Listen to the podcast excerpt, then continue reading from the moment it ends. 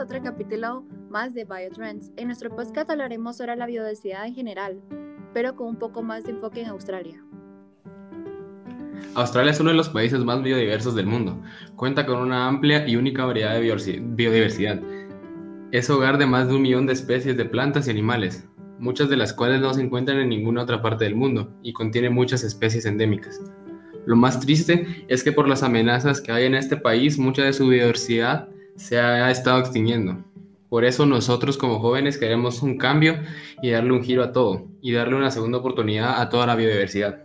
los ODS involucrados en este tema son el 3, 6, 7, 13 y 15, los cuales serán importantes para comprender y analizar el podcast de hoy.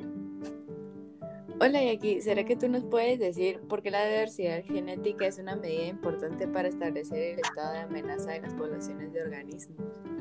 Bueno, como se sabe, la variabilidad genética permite la evolución de las especies, ya que en cada generación solamente una fracción de la población sobrevive y se reproduce transmitiendo características particulares en su progenie. Además, la diversidad genética es una variable que representa la diversidad de todos los organismos existentes y cómo cambian poblaciones que han sido geográficamente separadas. De hecho, el estado de amenaza a las poblaciones de organismos depende mucho de la diversidad. El cambio climático es una de las razones por la cual el tamaño e incluso la extinción de poblaciones está afectado, debido a que el cambio climático hace riesgo de extinción de especies, inundaciones, sequías, reducción de poblaciones y epidemias aumenta. Además, gracias a este fenómeno, muchas especies suelen emigrar a otras partes del mundo, ya que estos buscan comida, vivienda, protección y demás y esto afecta a su especie geográficamente, ya que son obligadas a buscar un nuevo hogar. ¿Qué pasa si la diversidad incrementa o disminuye mucho con el tiempo? Muchos de los generadores de cambio que afectan a la diversidad tienen en la actualidad una influencia mayor a la que tuvieron en el pasado y además se dan simultáneamente. Si la diversidad incrementa o disminuye conforme el tiempo, esto podría provocar una amenaza a las poblaciones de organismos.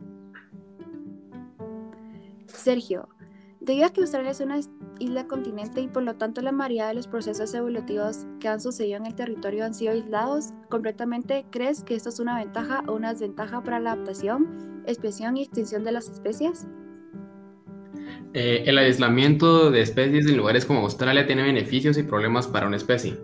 En el sentido de la adaptación, el aislamiento beneficia, ya que se pueden acostumbrar a un tipo de ecosistema y vivir en un área a lo largo del desarrollo de la especie hace que se adapten de manera perfecta y tengan las características necesarias para poder sobrevivir.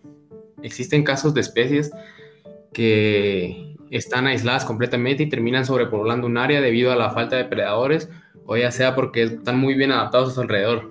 Este problema no se da tanto en lugares como Australia, ya que por su tamaño y variedad de ecosistemas se mantiene un balance entre los animales, aunque especies como los canguros se encuentran en cantidades bastante grandes en este lugar. En cuanto al factor de la especiación, el estar muy aislado puede ser una desventaja dependiendo de cómo se vea, ya que esta se dificulta debido al límite de especies que se encuentran en un lugar aislado.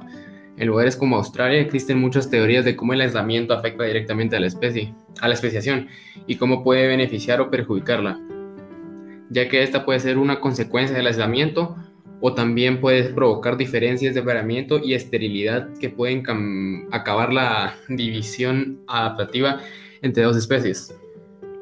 En conclusión, la especiación en lugares aislados puede variar dependiendo de los factores y las especies que se encuentren involucradas en el lugar, por lo que no se puede saber con seguridad cómo afectará.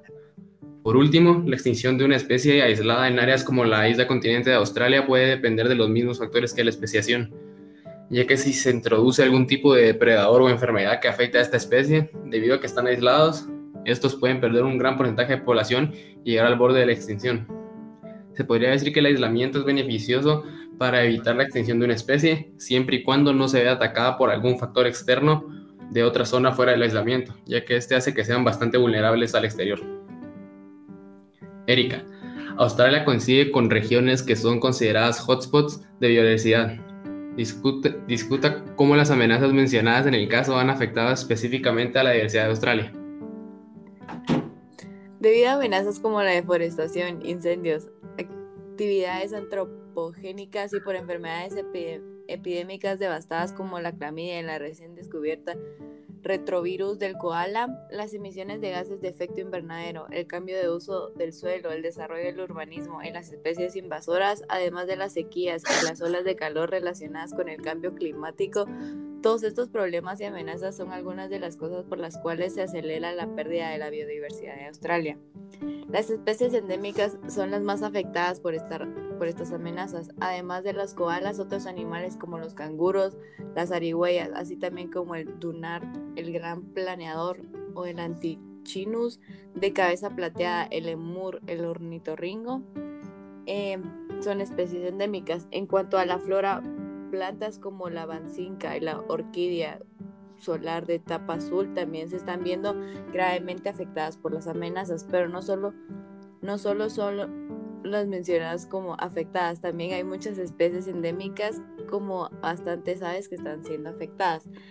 La amenaza más grande en este momento en Australia son los incendios forestales. Estos están amenazando la vida y la seguridad humana diezmando los bosques y afectando a los animales y vegetales que están en este continente. Se calcula que alrededor de 5 millones de hectáreas se han quemado y que unos y que unos mil millones de animales han muerto, entre mamíferos, aves, reptiles e insectos. Otra de las consecuencias de estos incendios forestales es que los escombros que quedan después podrían convertirse en un problema para el suministro de agua en Australia. Por ejemplo, la ceniza y la vegetación quemada podrían amenazar la calidad de agua, lo que bloquearía la proliferación de algas. En cuanto a los impactos a largo plazo, uno de los alarmantes es la amenaza de llevar a las especies a la extinción. Los expertos dicen que al menos 20 especies que ya están amenazadas podrían haber sido empujadas aún más cerca de la extinción después de los eventos extremos de los incendios forestales. Estas especies incluyen el potoro de patas largas, la cacatúa negra brillante de la isla canguro y la orquídea mosquito primaveral. A la hora de la extinción de cualquiera de las especies y de sus hábitats traería consigo muchas consecuencias, como las cuales que son los bosques ya no ayudarían a mantener ecosistemas acuáticos saludables y no proporcionarían fuentes fiables de agua para mantener agua limpia. También causarían la pérdida de hogares y el desplazamiento de la población, una intensificación del cambio climático, hambre y sequía, y la propagación de enfermedades zoonóticas, entre muchas más. Australia se ha encontrado en el foco en cuanto a la necesidad de proteger toda su biodiversidad, dado que se trata de uno de los puntos más críticos del mundo. Por eso deben de crear una estrategia como la creación de reservas naturales para la conservación de especies en lugares que son propiedad privada y crear prácticas sustentables en la actividad agrícola y ganadera, además de la educación del mundo del medio ambiente y uno de los más importantes es restaurar el ecosistema invirtiendo en investigación para la protección y el fortalecimiento de la biodiversidad en el medio ambiente. Así es como nosotros concluimos nuestro podcast. Esperamos les haya gustado y los esperamos el próximo viernes con temas nuevos e interesantes. Hasta la próxima.